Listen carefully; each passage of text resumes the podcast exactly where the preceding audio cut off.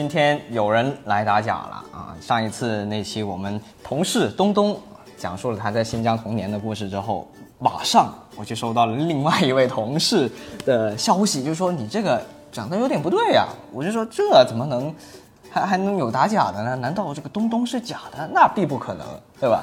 所以今天呢，我就邀请他上来，先给我们解答一下他经历的新疆是怎么样子。你正在收听的是后台播放，我们聊自己，聊别人，聊过去，聊现在，节目太长，别有负担，不妨试试。后台播放。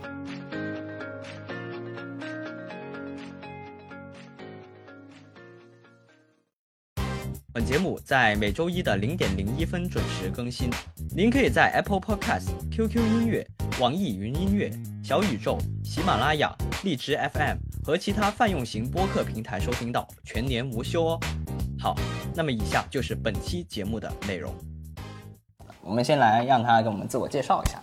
啊，大家好，我是远哲，我新疆长大的。嗯，然后上一期的话，东东这边他是在相对来说是在乡村一边呃一点的这种地方长大，而嗯我呢，这个是在城市里。嗯，现在呢，我也是在吉吉林这边上大学。我从这个西边儿跑到了东北，对的，也是横跨了整个中国，然后结果现在来到了南部的城市来工作。是的，是的。对，刚刚远哲其实也跟我稍微介绍一下，就是自己的这个小的时候也是在不同的城市之间穿梭呀，也是非常的经验丰富。当然，我们首先先来解答一下上一次的这个遗留下来的问题，就是你听我们那期节目的时候，感觉就你自己经历的新疆跟我们聊的新疆不太一样，这个可以具体指出一些点来给我们解答一下吗？啊，可能在大家的印象中吧，新疆就是那种荒凉的大戈壁，嗯然后一望无际的大草原，风吹草地见牛羊，对，嗯然后在东东的这个介绍里，我感觉他的家周围就是，确实是这样。呃，对，加深了这种刻板印象。，对，加深了这种刻板印象。嗯，但是也可能是因为我在城市长大的原因吧，其实新疆还是挺繁华的。像我到长春上大学以后，我感觉长春的发展其实并不如新疆那么好，城市的建设可能还不如，呃，我家里那边。哎呦，下一期就得有东北的人来，咱们是个连环节目是吧？然后东东的介绍还有就是说他的老师拿这个竹条去抽打他，嗯可能我觉得这个也是，就是个人的一种，对我当时也讲了，这个属于像我的话，就属于幸存者偏差，就是我没有遇到这样的老师。这个当然也是，呃，会跟当时的时代啊，或者说确实他那个地方的人会会有一些会有一些关系啊。是这样，是这样。对对，那对那那不如不如给我们介绍一下，就是新疆的城市里面的小孩儿是怎么样？因为你从小就在那长大的，对吧？是这样，是这样。嗯，新疆城市的小孩儿，我感觉大家绝大多数来说都是独生子女嘛。嗯然后，像我有一个特别好的朋友，就是我在小学的时候，嗯，我们班里就只有他一名少数民族，其他同学都是汉族的，哦就只有他一名少数民族。这个也很打破这个刻板印象。对对对大家就都都一想到新疆就扭脖子呀，什么穿着这各种民族服装啊，然后说着这个维语，对吧？然后就开始，呃没想到反过来是咱们汉族的小伙儿更多。对，呃，这个也可能是在不同的班级里面或者不同的学校里面是不一样的。嗯因为我们学校本身是汉族多一点，也有的学校就是少数民族可能更多一点。嗯然后我这个朋友呢，他就是他不是独生子女，他有一个姐姐，但是他跟我们玩的就是很好这种。嗯嗯。所以当时其实你相当于是一出生就在那边吗？我一出生就在新疆，一出生就在新疆，所以你从小其实就已经也是见惯了，就是各种不同的可能相貌不太相似的人啊，或者说各种语言啊，包括这个街边的这些招牌上面，是的，各种语言就已经很习惯这种生活了。是的，是的，是的。那你其实有特别偏好说，就是我是上学的时候想要专门去关注一下这个这个少数民族的同学，然后想去跟他们交朋友，还是说就确实那个朋友就是只是刚好顺理成章，我们这个聊得来才成为朋友？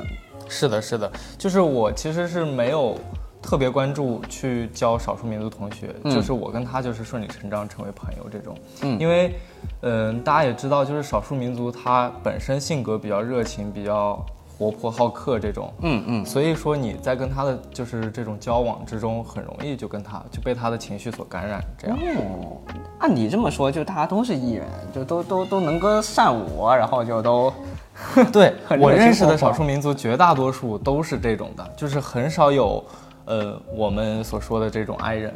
哦，会不会是其实也跟这个生活的环境有点关系啊？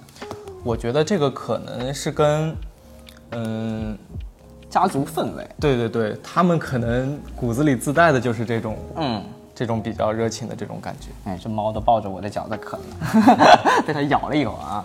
嗯，看来这猫也是少数民族的一员，就是 比较热情一点。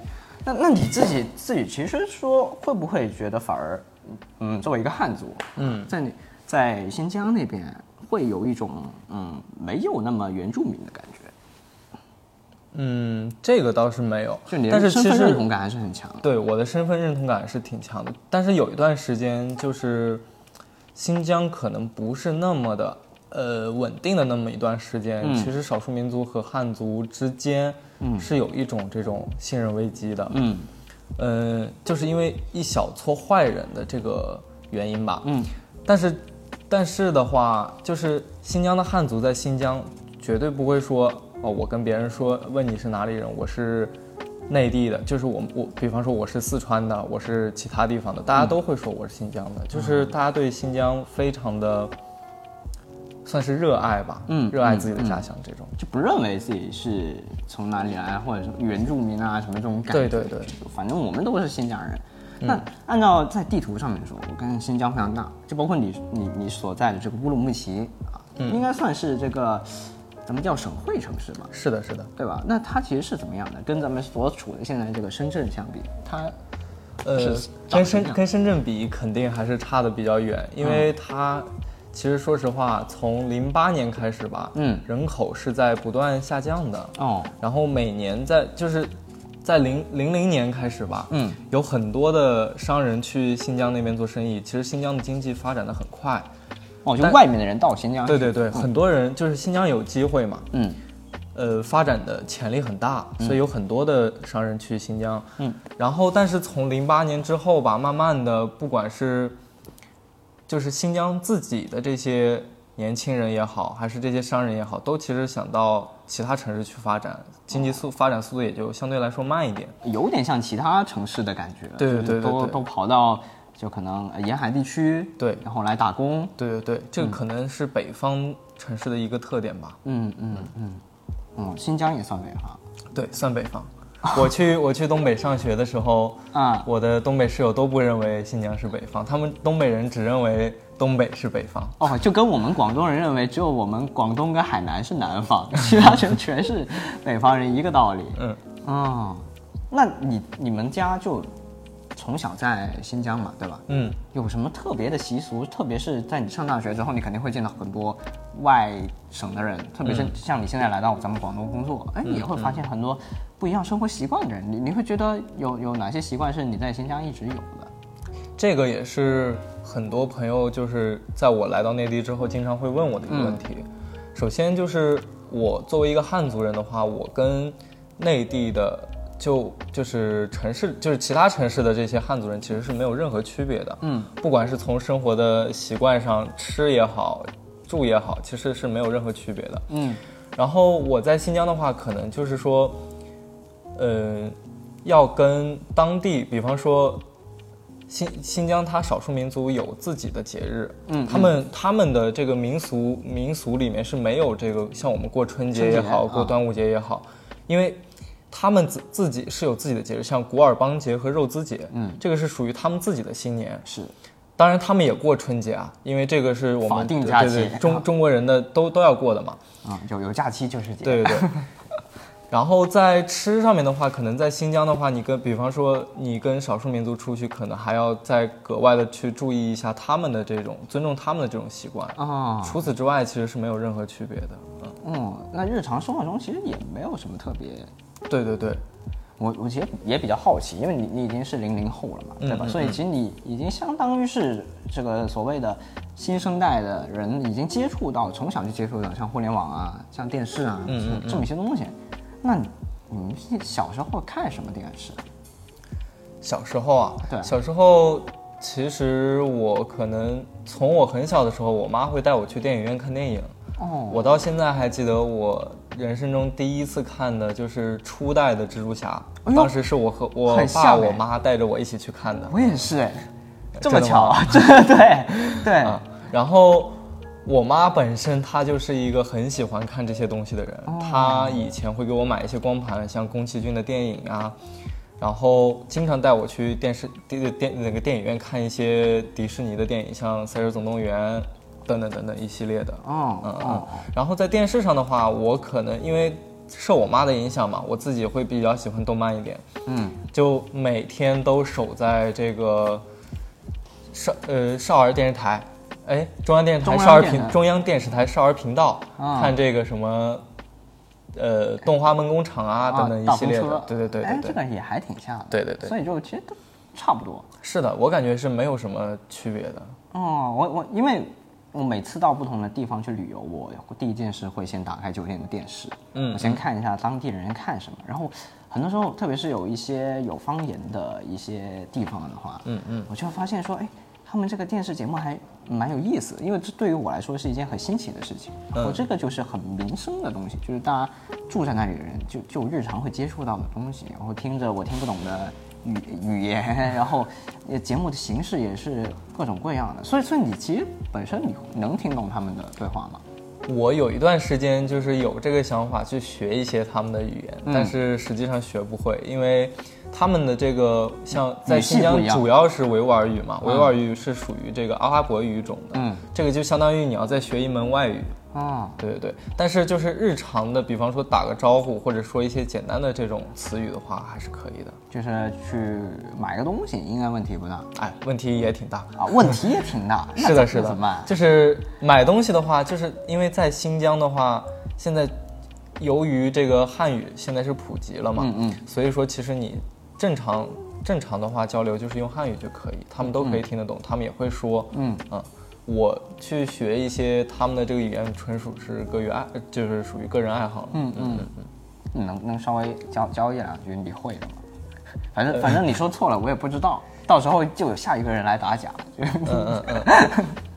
嗯，教你一个简单的吧。就就各种问候就行了。嗯啊嗯对，呃，该不会要弹舌什么之类的？那那没有，这我弹舌其实我也不会啊啊。那我就教你一个最简单的，你好好吧。啊，你好，如果我没记错的话，嗯应该是叫 Yaximsis。哇，好好复杂的发音啊呃，这个分开拆开来读就可以。，Yaksimsis，就是你就是新疆里面有一句有一句很简单的词，有个很简单的词叫亚克西，亚克西，亚克西就是好的意思。哦，亚克西，亚克西啊啊啊，亚克斯，然后你把那个西变成 s，亚克 sim，亚克西，亚克 sim，亚克西，然后最后变成 sis，就是 sister 那个 sis，亚克 sim sis，亚克 sim sis 亚克西 sis，啊，这就是你好。哇哦，嗯嗯嗯，这确实念起来有点那个这个不同的语系的这个感觉了啊。但是它这个维语有一个有一个挺好的点，就是维语它，因为我刚刚说它属于阿拉伯语系嘛，嗯。可能在演变的过程中，其实可能最早大家都是一种语言，嗯嗯就是我猜我的猜测啊，可能所有的语言曾经啊，当然除了中文以外，这些外语可能曾经都是属于一个语系，嗯，然后慢慢演变成现在的，嗯，然后他们的这个语言里面就有一些词和英语很像，啊，就是它呃维语中有一些不同的分支啊，对就是呃，也不是，就是维语中有一些词和英语很像，就是几乎发音都是一样的，嗯所以他们在学英语的时候会很容易。哦，有点像现在的日文这个什么片对对对，假的感觉，是是这样，实际上讲的就是英文。是的，是的。那 这个好神奇啊，对啊，那他们这个学英语，那岂不是就确实是比我们简单不少？对，像我在背单词的时候，他们有时候他们说的那个，他们背单词的就相当于在说自己的语言一样。哎，那那我有个好奇，他们的语言其实是相当于是像韩文一样是一个表音文字，还是说这个东西它还是有意思？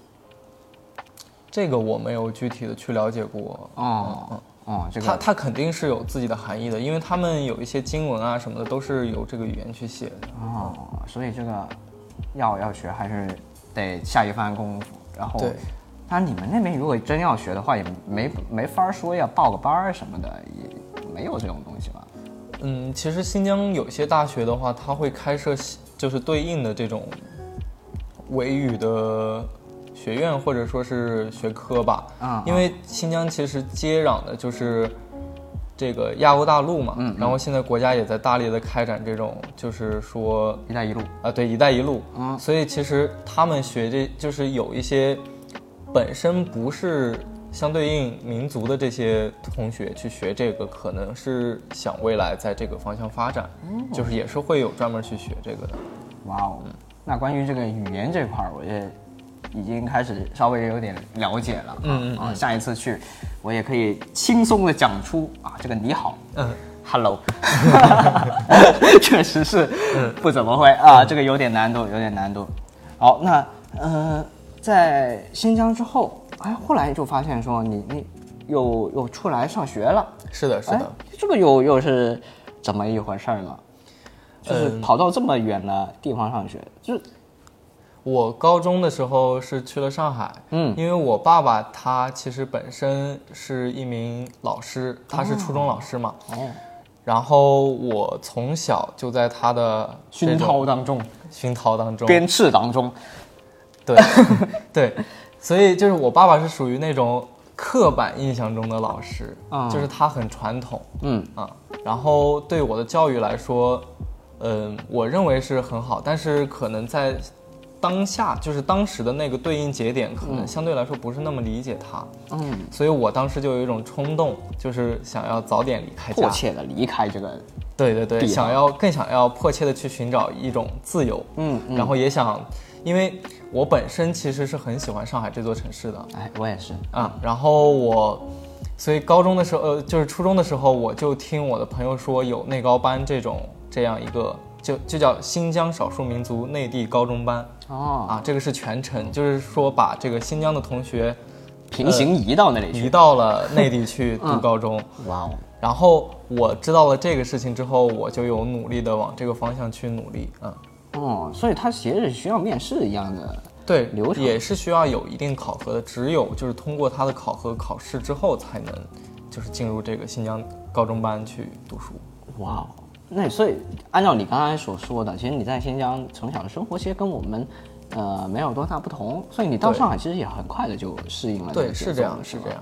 对，对除除了就是在这个时间上可能会有一些需要去适应的点，因为新疆它因为地理位置的原因嘛，其实有时差，对是有时差，有两个小时的时差。嗯，所以到内地之后，我很难想象，就是我每天早晨要五点多就要起床了，嗯就要去上课了。这个是我花了一段时间去调整的。哇，还真是啊！那晚上你也也得睡不着，呃，对，是这样。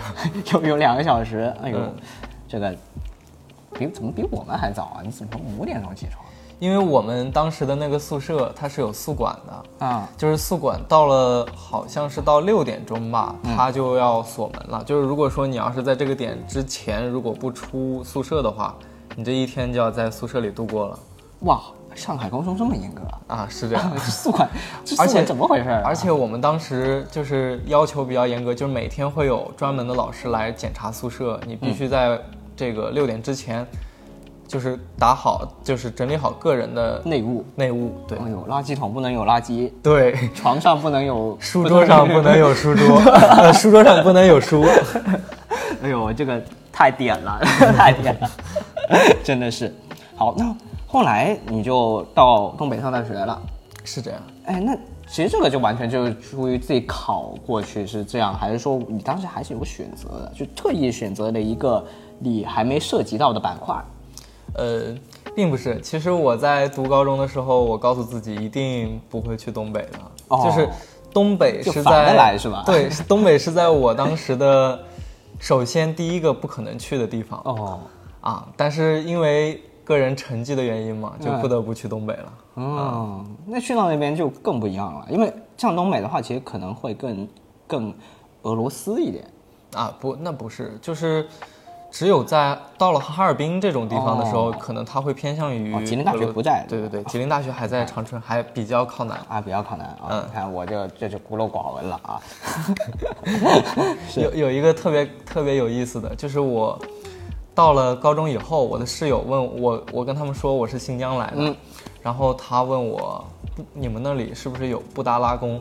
嗯，但实际上布达拉宫是在西西藏，吗 对啊。对对就呃大家就都很容易混淆。对，是这样。就都都这俩地方，而且都都只认识这几个城市，就是这个西藏的这个省会是拉萨拉萨，然后像呃新疆就乌鲁木齐，对。然后像别的城市就一概不认识了，然后就包括说上次东东他讲的那个，他们家那边什么什么团什么的都是什么什么什么，就哇就更远了。嗯但实际上我们在地图上看，这这个距离比我们现在深圳到北京还远啊，那没有没有这么远。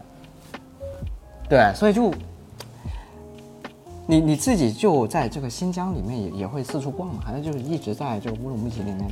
呃，受这个也是受我爸爸影响吧。我嗯爸妈比较喜欢出去自驾，然后从我大概初中的时候，他们就带着我。嗯可能我最早还没有没有这种就是说旅行的概念吧。嗯，他们也是在他们的这种感染之下，我现在特别喜欢出去旅行，尤其是如果能自己开车的话更好。哇哦！然后像新疆的话，我基本上是跟我爸爸已经开车全部走过一遍了。嗯嗯嗯哇，这么大，对是全走了一遍。你走一遍是指绕圈儿走，还是真的所有都都都走了？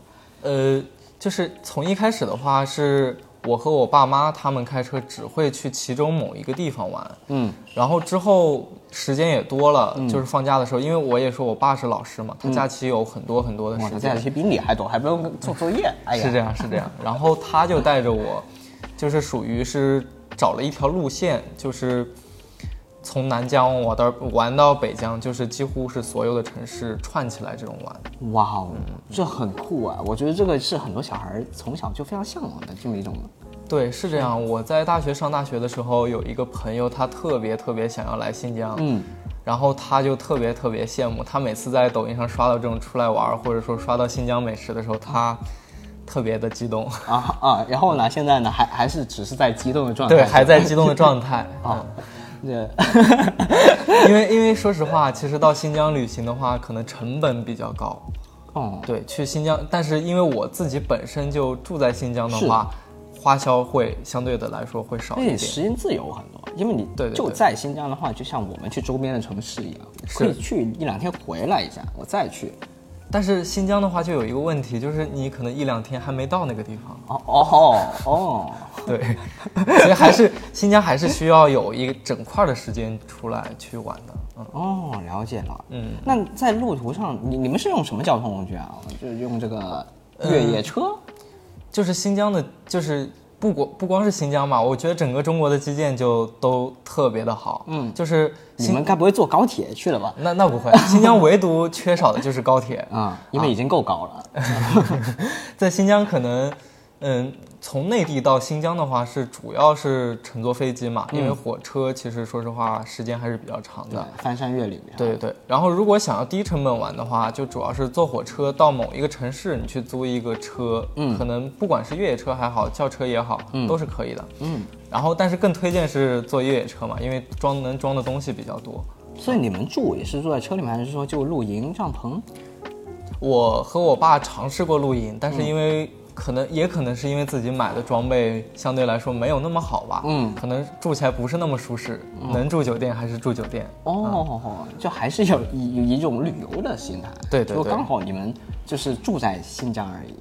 对对对，哦，你这个真的令我太羡慕了，就让感觉哇哦，每隔一个假期就可以出去玩儿这么一大片儿的这个时间，但是这个景色会有一些不一样的地方。会。南疆和北疆的差异还是挺明显的，嗯，因为南疆我们看到它的这个地理位置，我感觉像冬天的话，嗯，其实也不会特别冷，但是如果你要到北疆的话，它可能就会像你到哈尔滨这种感觉，该冷的地方还是很冷，该热的地方还是很热。新疆就是我是一点都没办法感同身受啊，就是一一点儿雪没见过。像我和我爸他规规划的这个路线的话，就是基本上你一天之中能看到新疆的四季，从春天到夏春夏秋冬四个季节都能碰到。哇哦，这也太酷了吧！对，是这样。那那那我捡一片树叶，然后一直走，它啊也不行啊，没有这么快是吧？啊、也可以。你要是能捡到一片黄色的树叶，可能你可以春天、夏天、秋天、冬天都带它去一次。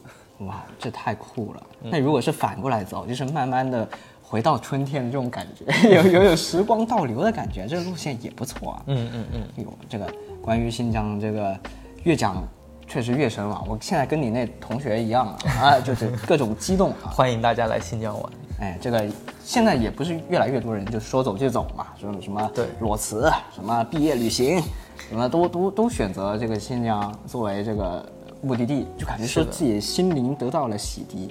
那所以其实是不是就是刻板印象当中的新疆就是只有这些自然风光，这些宏大的一些景物给大家带来震撼？就实际上你整个新疆不都玩过了吗？是的，是的。对，你你有没有发现，就是除了这些以外的其他的令你感动的东西？嗯，新疆的话，我感觉主要就是它由由于地理位置，包括发展的这种嗯规划吧，嗯可能新疆不在就是祖国最发展最好的那那个方向，嗯所以我感觉它是发展的它有特比较有特色的方向吧，嗯可能就是这个旅行，嗯旅游或者风光。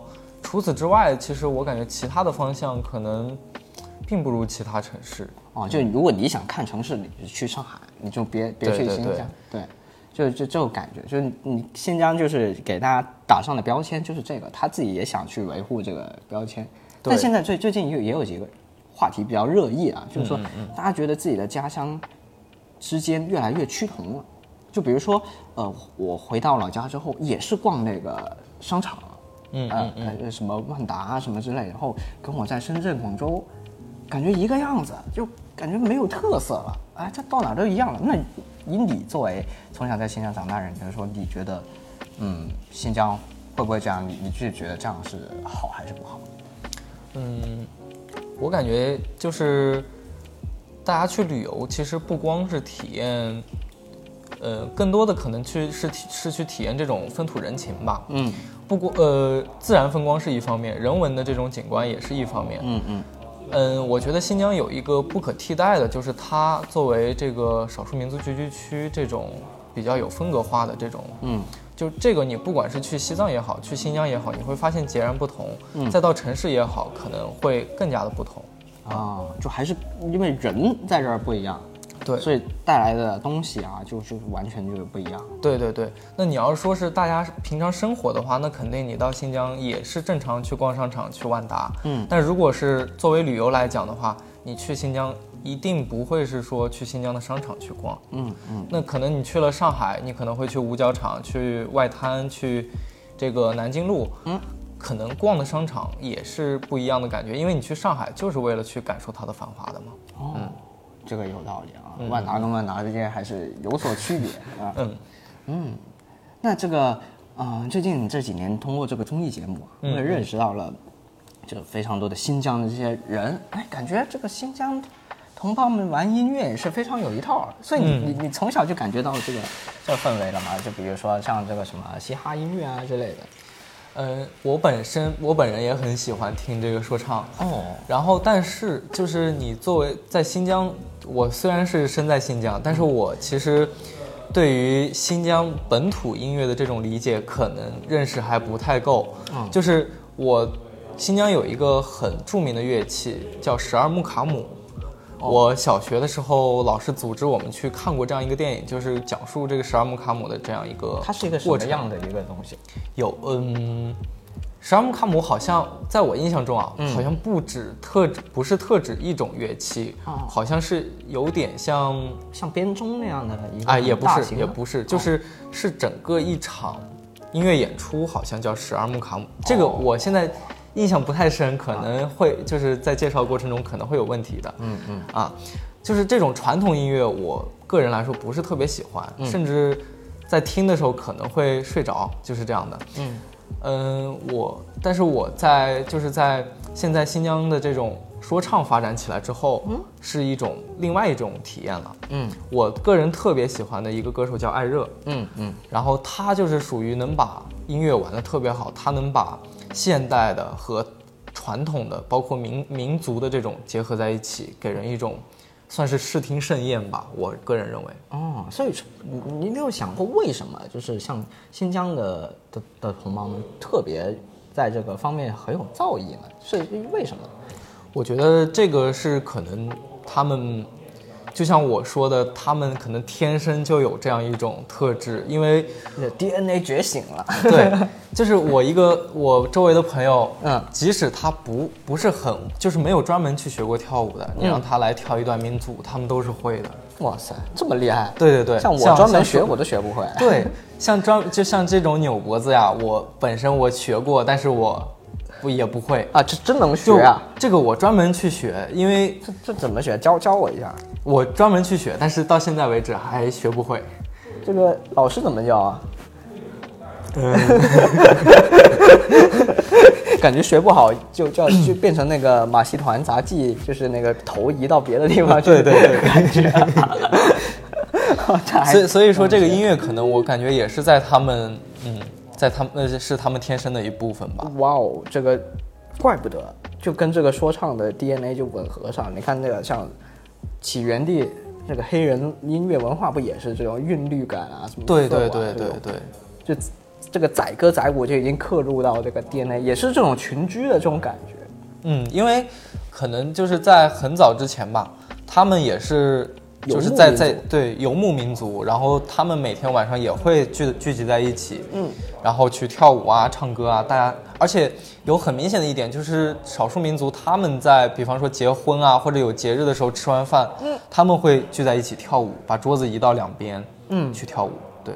哇哦，这个太嗨了啊！嗯这个哇，我我也一直很想加入到这样的盛宴里面去啊，但是有有机会你感觉会很社恐啊。就是你如果作为一个外来的人，你突然看到旁边人在跳舞，其实你自己会很自然的，就是说啊，我要先退出这个这个地方，你不会说我想要加入进去。我只会在旁边看，但是嗯有有一次的经历吧，就是他们在跳舞，然后因为我自己知道我自己是不会跳舞的，嗯然后我可能尽可能就远离他们，我在边边看就可以了。但是有一次我就被拉进去了，嗯，被拉进去之后，不管你会不会动作，你就跟着他们学，也不会有人说啊你跳的不好，就是在你在那种氛围中，你只是去体验，更多的就是一种感受你你自己已经忘记你自己在干什么了啊就是沉浸到里面了。太好了，太好了。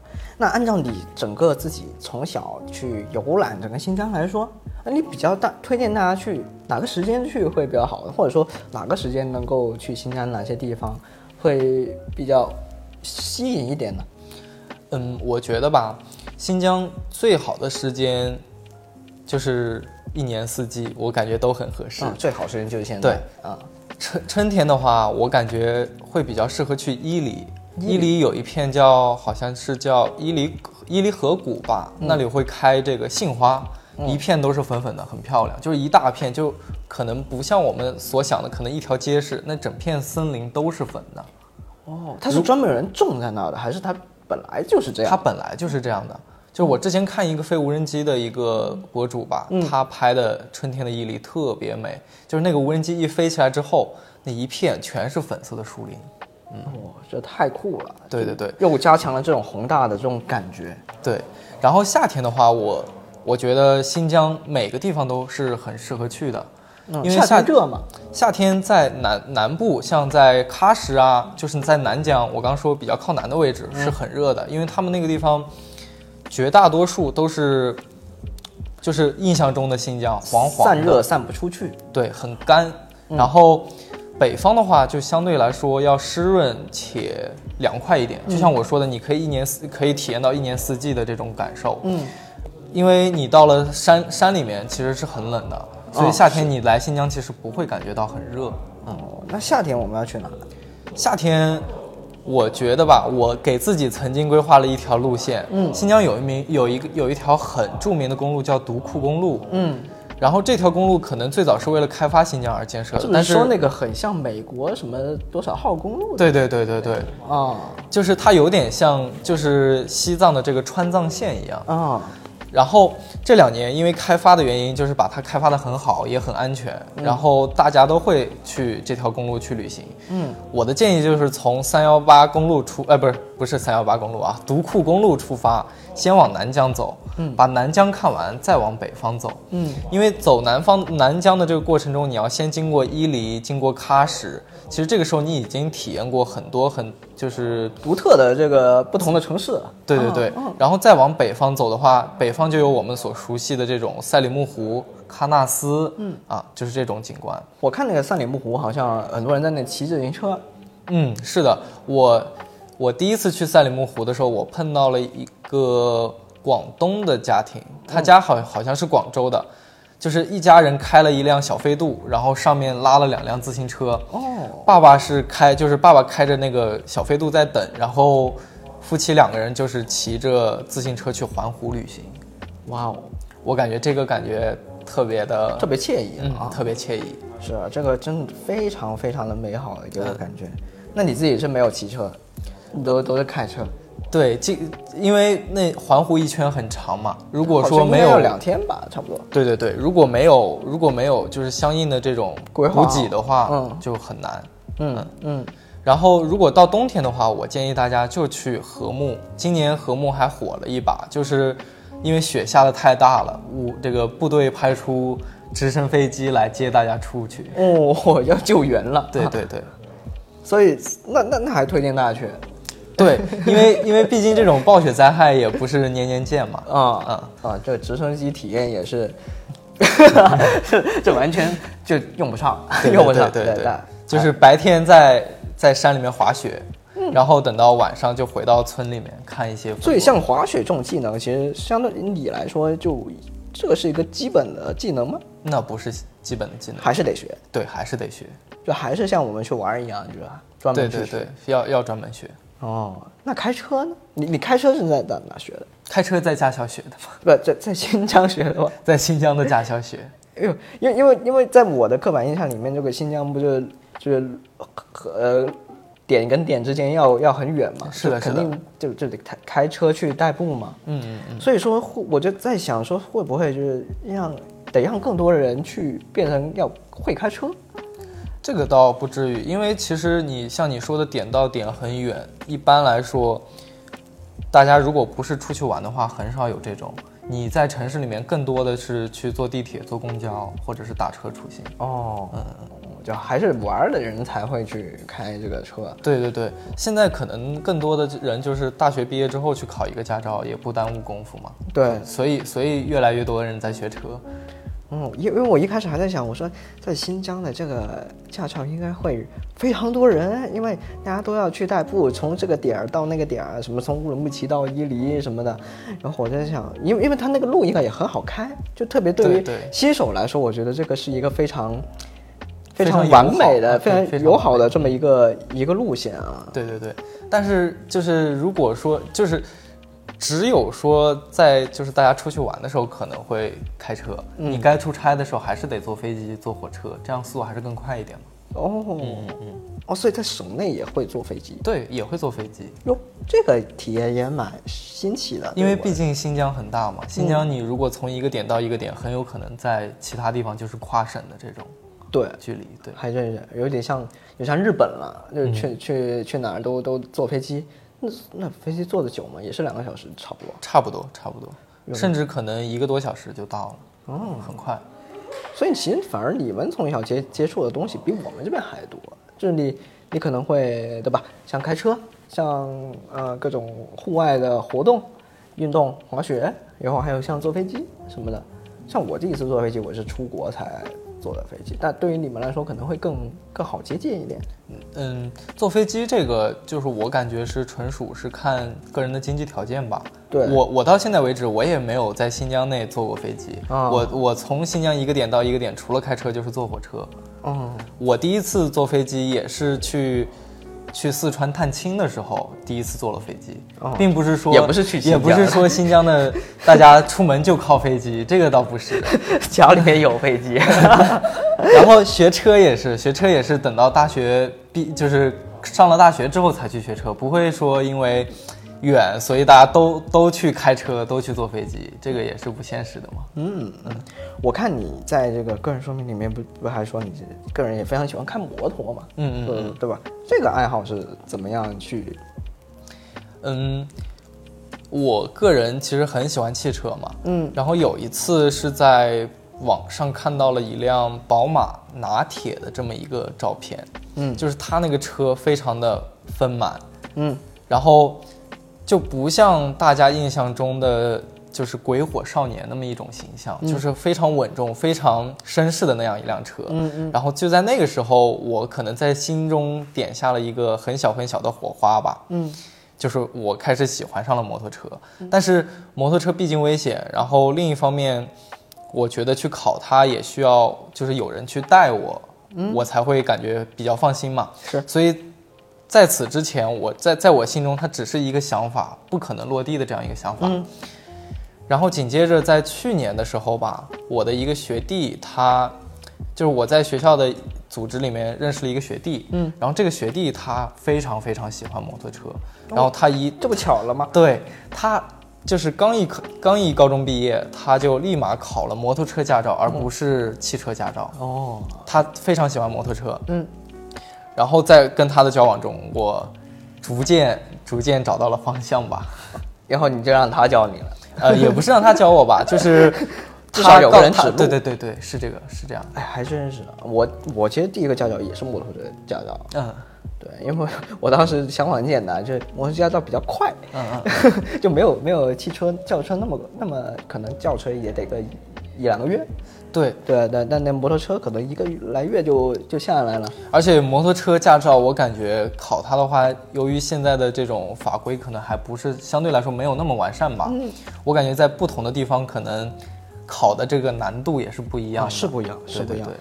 对，像我在我的摩托车驾照是在东北那边考的，嗯，然后这里就不方便透露具体的位置了，然后就是大家考了，大家都能过这种，嗯嗯嗯，也不难。对，也不难。对，但会不会现在开摩托车的人越来越少了？或者说像你这样的，其实你你开这个，你觉得这真帅？有帅的成分吧，嗯然后另一方面，我觉得摩托车成本来说的话，比汽车来说更低。但虽然说它在这个效率上也好，或者说是实惠的这个角度来说，可能不一定，但是摩托车毕竟它这个耗油量是少的嘛，嗯嗯。然后另一方面它更方便，嗯，汽车很多地方它不一定有摩托车方便，但因为像我们现在所处的城市，它都禁摩，是这这这其实就没有用武之地了。所以我对是这样像我一样，我考了一个摩托车驾照，我一次没开过，我已经忘了怎么开了。嗯嗯。这个就很神奇啊。我其实很羡慕国外的一点，就是国外的这种汽车文化。嗯，可能他们从小就对对对，接触他们的这种文化我很羡慕。就是可能中国也因为最早玩车的有一部分人吧，他们不不去遵守相应嗯坏了的法规规矩，嗯坏了规矩。对对对，现在国内对于摩托车也好，对于汽车也好的这种。这种法律法规可能不相对来说不是很宽松，嗯，那确实确实，因为我们之前也有一期节目聊过，是年轻人第一辆车，然后我当时也邀请了一位外国的，在现在身处国外的这个小伙伴，嗯，然后他们就说，呃，后来其他的一起录制的这个嘉宾也会表示非常羡慕，比如说那个车牌可以自己选，对对对。你把自己名字写上去都行，对。就比如说他们的车其实是可以拼出来的，就是我买零件儿，我自己拼一辆车出来就就 OK 了，对。然后，但是你像我们现在的话，你必须得买有备案的，然后你改一个车漆或者加一个什么图案，你都得重新去弄。嗯对对，这这一点可能没有相对来说就，但是毕竟大家国情不一样，对对对，像国外的话，他们没有身份证的概念，他们就是用驾照，那可能说十六岁就能够去开车，嗯，然后也包括说我们刚才讲到的，跟新疆一样，嗯。这个地方非常大，你没有车根本就没有办法移动，是是，所以对也各有各的好吧。对，我觉得这个确实是。那至少现在在这个环境里面，你依然还是能够享受到这个摩托车的乐趣。那你现在是拥有一辆摩托车是吗？呃，我现在还没有拥有一辆摩托车，嗯借别人的车开。嗯、之前是有这个打算，但是现在的话，嗯，感觉绝大多数的城市就是不太方便去，就是骑摩托车。这回去新疆也没有这个可能了。因为我可能更倾向于来内地发展吧。哦，像很多城市，包括你看，像上海，它的摩托车这个牌照是很贵很贵。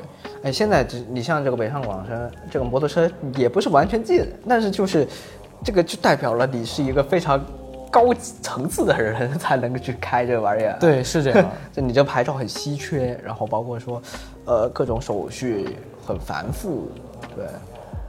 那所以说，如果真要开的话，就真的只能去一些可能稍微偏离一点的地方，当成是一个像滑雪一样的娱乐活动一样，对对对去周围玩一下。所以新疆本身是能开的，对吧？对，新疆好像之前是禁摩的，啊然后从从去年开始吧，开始放宽了对摩托车的这个政策。啊，嗯，然后我很喜欢的一个城市，包括我学弟很喜欢的一个城市就是西安。啊西安的其实这个摩托车文化是非常的，嗯，怎么说，就是本地还是相对来说支持摩托车的发展的。嗯对哦，所以在那儿也可以就爽玩一圈。对，在街道上是很容易，就是很很很轻易就能看见摩托车的这种，包括在城市中心也是。因为我看你就是这个摩托车也是非常喜爱，然后也现在也就是参与其中。对但再看一下你的介绍，哎，发现这个不无道理。为什么呢？因为你就学这个的，嗯然后同时，经理还加入了像这个你们大学里面的这个呃方程式车队。对对对，哎，这个就跟这个机械车这个东西，你就个人就非常感兴趣。对对对。那那这个方程式车队又是一个怎么样的回事？这个其实是，呃，对于它的历史我不太了解啊，嗯。可能就是这两年是由未来去赞助的一个比赛，这么的新潮，对对对，它这个主要是培养学生的一个动手能力吧，我感觉。哦，然后它这个全名应该是叫中国大学生方程式大赛，对，是这样一个名字。嗯，然后这个这个比赛呢，它分为几个组，它是有电车组、油车组，然后越野车组，也就叫巴哈车队，然后还有一个就是无人方程式车队。哇哦，啊，对，还有最后一个叫肯赛节能，就是这个有这样五个组别，然后他们比的方向也是完全不同的啊。哇，我没有想到这个方程式还能有电车。对，因为现在毕竟国内的这种电车的发展比较迅速嘛，毕竟未来赞助嘛，就没电也说不过去。嗯啊，这开起来会不一样吗？呃，我目前为止我还没有开过，因为就是我们的这个赛车手都是要经过严格的培训，不停的训练才可以哦，，所以你们这个其实是一个很认真的一个对一个东西，很就是很严肃的一个，就是车队中分为不同的组，然后各同司其各有职对各司其职。那你是负责哪一个班？我是负责底盘的这个方向，底盘它主要包括就是我们的悬挂呀，嗯，然后制动啊这一块。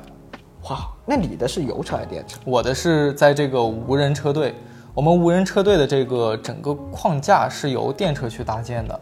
像我们这一代的战车的话，是上一代电车队淘汰下来的。嗯，因为我们学校最强的几个车队不不是我这个无人车队，而是我们的油车和电车。嗯，他们的这个车可能每年都有在创新或者是在升级。嗯，然后我们就用他们之前淘汰下，因为我们主攻的方向其实不是说赛车的设计，嗯主要是考虑在这个怎么去识别我们的赛道，就是通过算法去哦有点人工智能的感觉对对对，是这样。所以你们这个比的是什么？也是速度吗？我们的无人车有这个直线加速的这个，但是可能大家更多的去比的是，就是怎么去识别赛道避障。对避障。哦，所以这个无人车队它不是说我一开始想的遥控车，它就是完全它自己开。对它这个是可以遥控的，我们有相应的遥控器，就是你可以像玩一个大玩具一样去玩它，嗯，然后也是可以人坐进去去开它，哦，也还保留了这个座驾。对对对，还保留了它的座椅座驾，嗯，然后同时你也是可以让它自己去识别，自己去跑的。哇，这个非常酷哎！这个因为我当时，哎，我们又有一期节目啊，就邀请到的是我的大学同学，他就在这个百度的智能驾驶，嗯嗯嗯，哎，感觉你们这个方向也有点类似，就你这个课余活动玩玩了这个东西，那你这个有弄底盘，然后还这个避障、编程、软硬件结合，对。算法，哇塞，这非常新潮啊！那但是但是就是嗯算法的这一块不由我们本科生去做，嗯我们本科生可能更多的是维护整个车辆，包括电器啊，包括制动这一系列技术层面的。嗯，然后在这种算法层面，就由我们的研究生还有博士生去做了，哦，这个还是有一定难度，有一定门槛、啊对对对对。哎，但这个会不会就是也让你对这方面逐渐感兴趣了？是我对我之前可能对汽车只是说啊，这个车好看，这个车帅，我喜欢。设计、工业设计，对对对，嗯然后但是就是进入车队之后，发现周围的朋友们，他们都是很喜欢汽车，很喜欢汽车的。嗯，而这种车就是我在他们的眼睛里能看到那种纯粹的热爱。嗯，像我们之前油车队的队长，他现在已经是保研，就是保研到本校了，他继续读研究生。之前他是既是车手又是技术组，就是所有的六边形战士，对六边形战士，整个车队的培训都是由他来完成的。啊，这么牛，这人。对对对，然后他上等到他自己，他好像也是上海人，他家里面就是条件也不差，嗯，然后等到上了研究生之后，他买了一辆，嗯，凌帅，不知道你有没有听过这个车？没听说过。凌帅就是三菱进入中国之后做的特别车型，就大概是这么一个意思。哦哦哦然后有点像，就是外形上有点像 evo 八、evo 九这种感觉。然后他自己买了辆手动挡的车，自己去改。然后周围的周围的人也不是说大家，因为大家都是学生嘛哦，，是，可能玩车也玩不了特别好的，大家都是买一些二手车自己去准备，自己去玩。嗯嗯。所以他这个就很酷。对，就是从我就是我我之前是喜欢豪华车，可能像保时捷啊这种，然后慢慢的就是发现，哎，其实玩车不只是就是玩一种这种感觉，更多的也可以去玩，就是有自己的思考在。对对对，一个小车也可以玩的很有意思。哦，因为因为我之前听过有一些鄙视链，特别是电车刚出来的时候，就很多人会觉得说这个油车传统油车它才是真的车，它由机械来组成，你这电车就一玩具。对，但按照你你们这个车队里面这种来说的话，他们纯粹的热爱里面，他们其实是一个大品类的热爱，就不论你是油车还是电车。，对，哦，这个这个感觉又是给大家一种不同的。就是我觉得各种车，不同的车有不同的特点嘛。嗯，你可能玩电车更多的是喜欢那种急加速，这种感觉，嗯或者说是体验它现在的一些智能化呀，包括你我之前去试驾蔚来的这个 ET 五 T，嗯，我感觉哎坐进去，我们的车三十万的车不输人家这种豪华品牌的车，嗯。然后，但是你玩手动挡的车或者油车的话，又是另外一种感觉。你可能加速肯定是不如电车的，嗯，但是就是机械的这种感觉，可能男生你如果有尝试的话，都不会拒绝的这种。OK，那其实我们之前那期呃年轻人第一台车里面那个话题也讨论过一个问题啊，就是说，呃，你觉得电车是对于油车来说，它是一个进化的方向，一个替代吗？还是说它只是另外一个分支，一个选项？我觉得汽车工业是一直在发展的嘛，嗯，那嗯，毕竟油车这种机械的这种设计已经是持续了很多很多年，电车也是我们国家刚刚才发展起来的嘛。嗯，我觉得这是一个国家的方向，然后也是我们国家汽车工业一个弯道超车的机会。毕竟人家有几百年的沉淀在那里。对，但是我我个人认为啊，电车可能只是，就是我呃我们的汽车工业在发展过程中的一个阶段。嗯嗯，电的作为作为这种能源，呃，尤其是做电池放在下面作为能源补给，应该不会是未来，就是未来这只是一个过渡阶段。，对，只是一个过渡阶段，肯定会有更好的能源出现。会不会说未来电车继续发展，也会变成像现在油车一样，它的各个部件也会变成，就是非常的可能设计非常精巧啊，或者各就没有像这这么玩具，会不会也会这样？嗯，我感觉应该不会，因为毕竟电车的构造很简单，嗯，它不像汽车，就是油车，它的制就是它的这种传动是很复杂的。嗯，这电车我之前看比亚迪，比亚迪的那个就是有一个镂空的车，嗯，它的这个前后其实就是两个电机，甚至你的油门、刹车都是电控，就是不需要有线啊，不需要有这就是机械的构成的这种。是是，所以我感觉电车可能更简单，也是，嗯，电车的这种简单，我觉得也是一种好吧，就是你在维护起来的它的成本更低，你需要的零件更少嘛。嗯嗯嗯，好，了解了。那看来这个你的这个想法跟我们之前那期大家得出来的感觉差不多啊，就你对于车这么比较了解的情啊，况下，也也不是很了解。你都学这个了。OK，那你现在相当于是大三三，哦，你也是大三。对对对，哦，那是为什么让你就想要呃来到这边工作呢？因为我本身其实从小吧嗯，就对电子产品特别感兴趣，哦，就喜欢跑不同的城市，然后就跑到这儿来。呃，就是我小时候本身对电子产品比较感兴趣，然后我从上大学开始，因为一九年、一七年那会儿自媒体才刚刚发展起来嘛，嗯，当时特别火的就是做 vlog，嗯。然后我其实就是从有一个博主看完他的视频之后，哎，我觉得做视频好有意思，是，虽然虽然现在做视频基本上人人都会，但是那会儿就是能把视频做出花的那种，就是很少。很卷，特别是头几年，其实很卷。对对对，大家的视频里有各种各样的技术，嗯，这个是很吸引我的一点。然后加上我本身很喜欢数码产品，喜欢像何同学呀、影视飓风啊、像切里这种，嗯，这种数码博主。然后我在想，我有没有一种可能，就是说，不不只局限于我在现现在所学的专业，有没有可能两条两条腿走路？就有点像你当时要学摩托车的这种感觉一样。对对对，技多不压身嘛。现在技能越来越多了，翻身好翻吗？哦哟，那你未来的话，其实还是会继续这个车的方面吗？其实我现在也是挺迷茫的，对，因因为你现在其实属于一个选择的一个阶段嘛。对对对大三。对，这次来实习呢，也是就是想给自己找一下未来的方向，因为做自媒体的话，我感觉现在的市场已经是一个相对来说饱和的状态。嗯，你要想要做出成绩，想要出爆款的话是比较困难的。对，如果你不是很特别，就是你的想法或者说你的你的这种制作不是很特别突出的话，很难。或者说它本身就是一个碰运气的对事情，它可能跟你拼一辆车还不太一样，你不嗯会说我的技术得到改进，我就能获得更好的成绩。对这个你得让更多人看到，这个本身就是一个运气的事情。对，是我们也。非常在 B 站也经常看到非常多制作非常精良的人，他可能粉丝数或者他的播放量并不高，我们也会经常觉得惋惜。对，所以这一次像算是你第一次接触自媒体吗？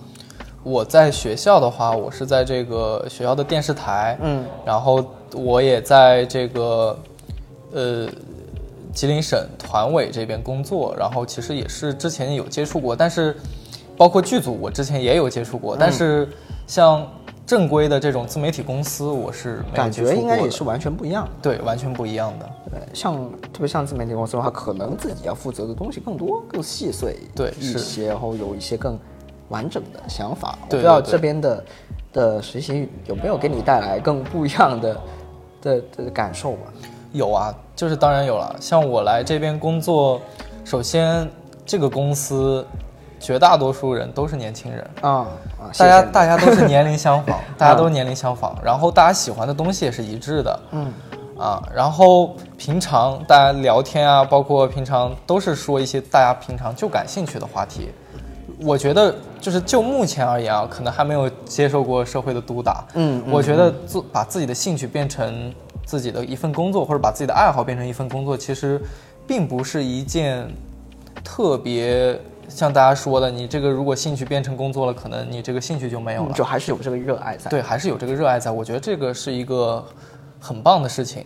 嗯，其次就是这边的工作环境大家都很轻松，也不是说轻松吧，不 不是说轻松，就是氛上放松氛氛围上会相对来说比较轻松。嗯嗯，怎么变成吹公司了？怎么这节目 啊，但是大家连我们是什么公司的都都我们都没有透露，对吧？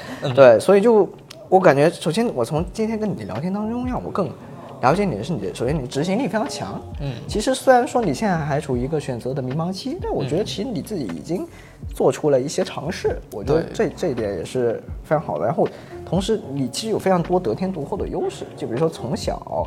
你身处在一个可能多民族族的这么一个生存环境里面，能够接触到的东西就不一样。这可能没有像我生活在一个内陆的小城市的一个视野那么狭小，你可能会看到就更多。然后包括你，你爸爸带你去四处游玩，我觉得这个也是对于你视野的一个开拓。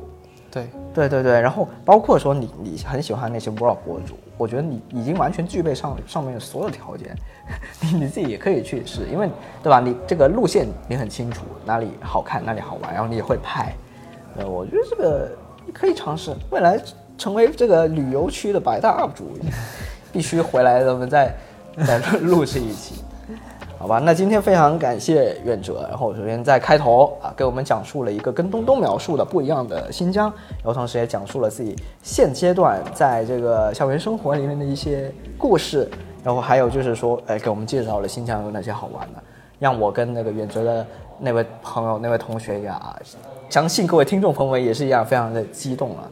下一次这个远哲考个导游证，咱们这个听众就拉一团，然后马上就就举着旗子，然后咱们就进发，好吧？直接出发。直接出发。好，那么现在的上班时间也到了啊，实际上早就上班了。那我们下周再见，谢谢袁哲，好的好的，谢谢，拜拜。拜拜。